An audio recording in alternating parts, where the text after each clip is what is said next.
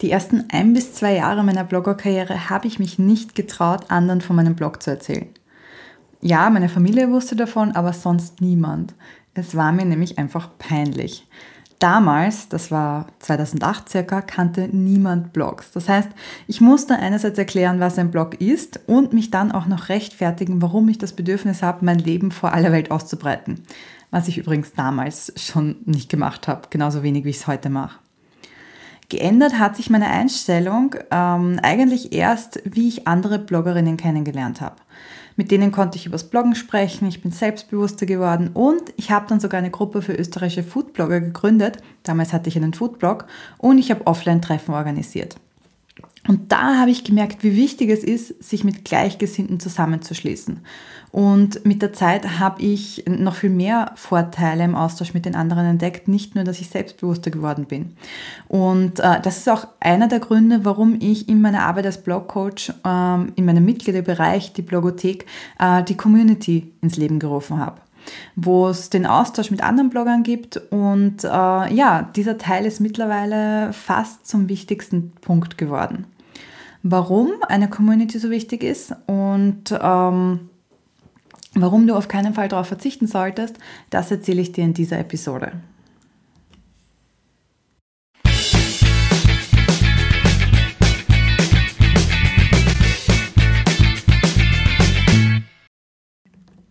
Wir starten gleich mit dem offensichtlichsten Punkt. Dein Netzwerk wird größer und das ist super für Kooperationen. Eigentlich ist es nämlich ganz logisch. Je mehr Menschen du kennst, desto mehr Kooperationen kannst du eingehen, desto höher wird deine Reichweite und desto mehr verdienst du. Das klingt in der Theorie wahnsinnig einfach, ist es in der Praxis aber nicht immer. Kontakt mit anderen aufzunehmen, vor allem wenn man sie nicht persönlich sieht, sondern nur einen Instagram-Account oder Blog vor Augen hat, ist nämlich gar nicht so einfach. Viel einfacher geht das in einer geschlossenen Community.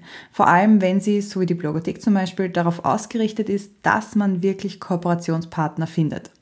Dann sind die Mitglieder nämlich aufgeschlossener und sie wissen auch, wie man sich bei einer Zusammenarbeit verhält.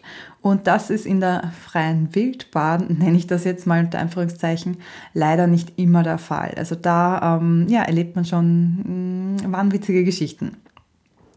Egal, ob man jetzt einen Gastartikel schreibt, gemeinsam Blogartikel wie Roundup-Post schreibt, ob man ein Interview macht oder der Austausch von Affiliate-Links, von äh, jeder Kooperation profitieren alle Beteiligten, wenn auch wirklich ähm, ja, die, die Bedingungen stimmen, wenn wirklich beide zu gleichen Teilen mitmachen. Ich weiß, dass es nicht immer einfach ist und deshalb gibt es in der Blogothek zum Beispiel ein Mitgliederverzeichnis, in dem man nach Kooperationspartnern suchen kann und wir organisieren auch immer wieder Networking-Events via Zoom, bei denen man sich austauschen kann. Oder wir teilen allen, die wollen, einen Networking-Partner oder wir teilen allen, die wollen, einen Networking-Partner zu und äh, so ist es sehr einfach, dass Kooperationen entstehen. Und was wir auch regelmäßig machen, ist, dass wir gemeinsam an Kooperationen arbeiten. Wir haben regelmäßig Challenges, wo wir gemeinsam Roundup-Posts schreiben, die zum Beispiel zum Vernetzen anregen. Oder wir hatten auch schon eine Challenge, wo wir gemeinsam einen Gastartikel geschrieben haben. Einfach, dass man Schritt für Schritt weiß, wie gehe ich an so eine Kooperationssache heran.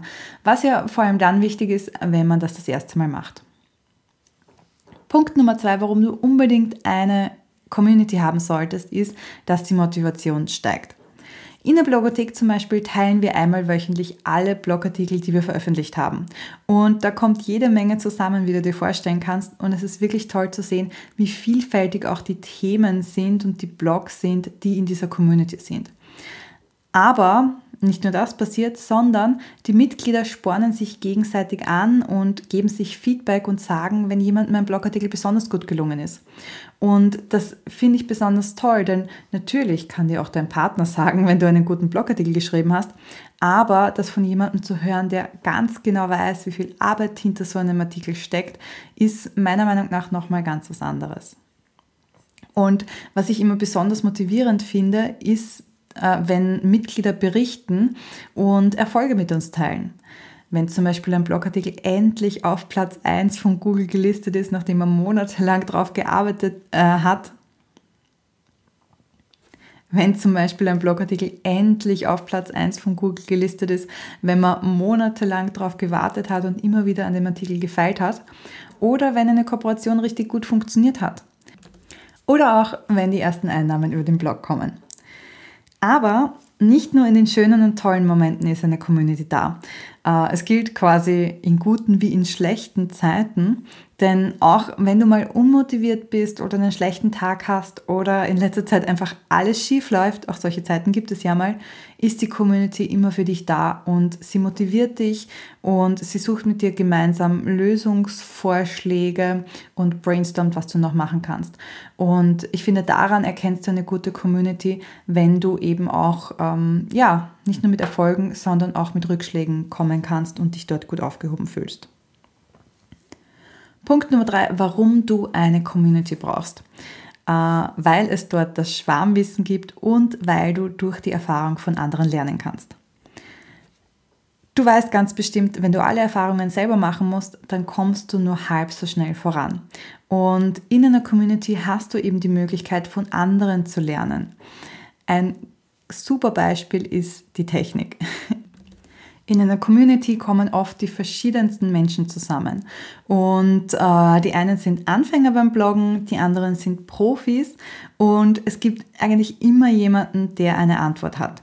Sei es, wenn es um Plugin-Empfehlungen gibt, Fragen zu Themes oder was auch immer.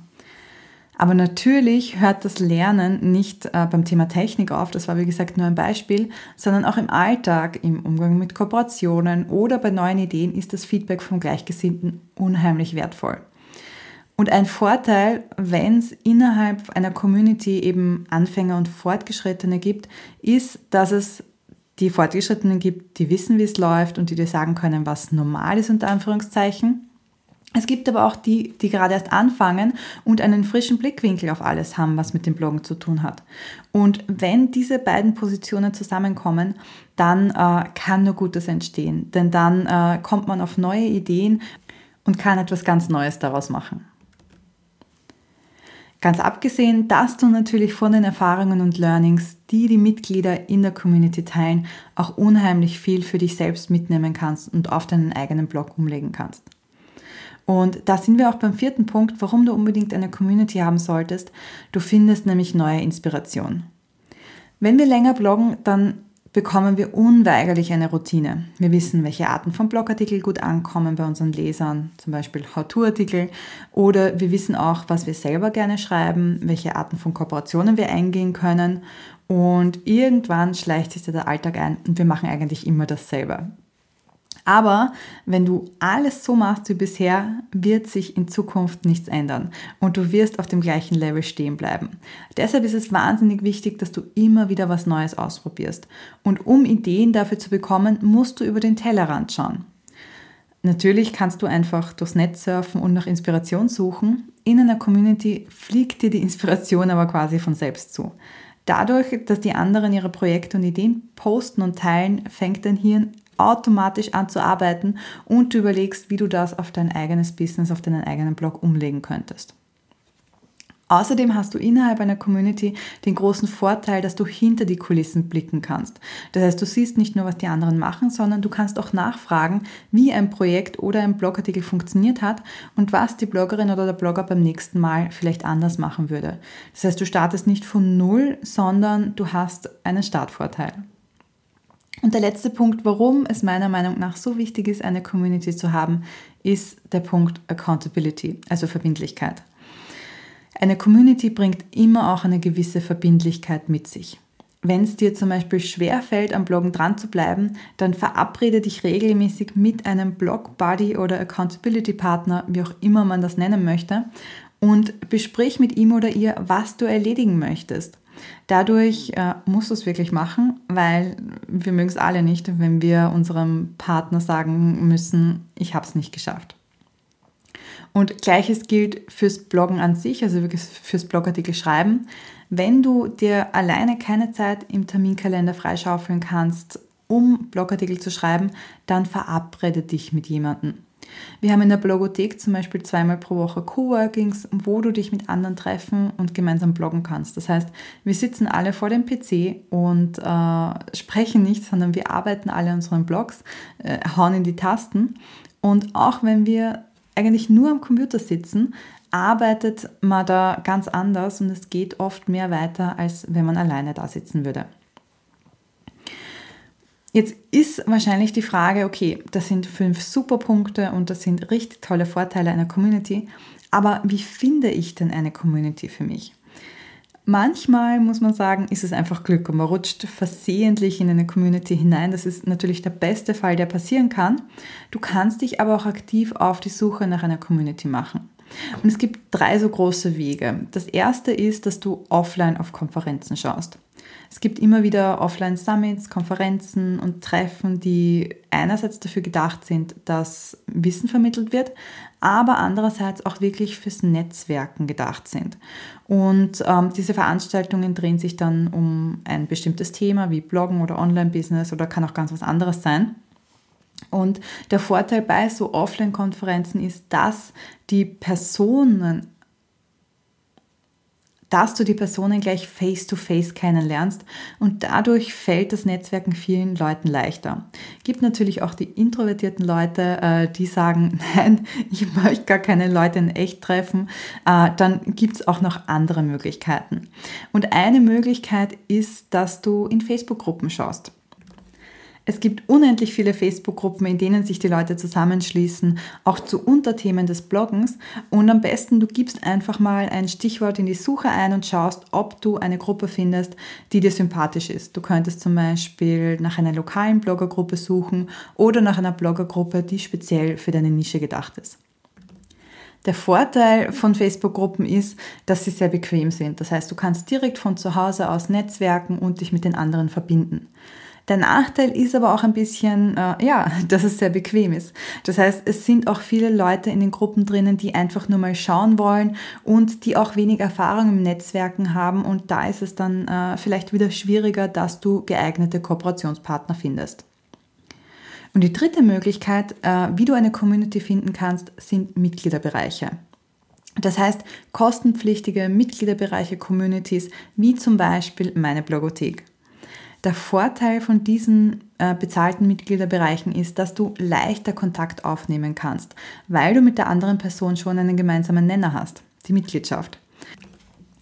Außerdem gibt es in äh, kostenpflichtigen Mitgliederbereichen immer jemanden, der so ein bisschen aufpasst, wie der Ton ist. Und ähm, gerade in der Blogothek ist es mir sehr wichtig, dass wir einen wertschätzenden Umgang miteinander haben.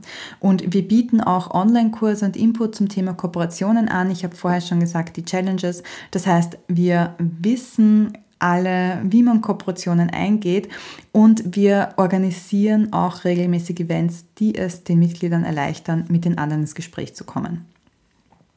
Das heißt, äh, das sind so die drei großen Möglichkeiten. Natürlich gibt es noch sehr viel mehr.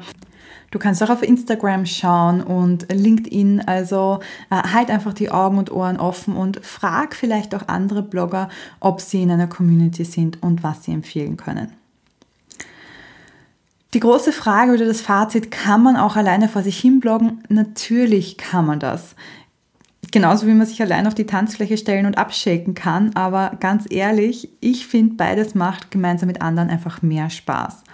Und ganz ehrlich, wenn wir schon so einen großen Teil unserer Zeit damit verbringen, ähm, Blogartikel zu schreiben, warum sollen wir uns da nicht ein bisschen Spaß gönnen?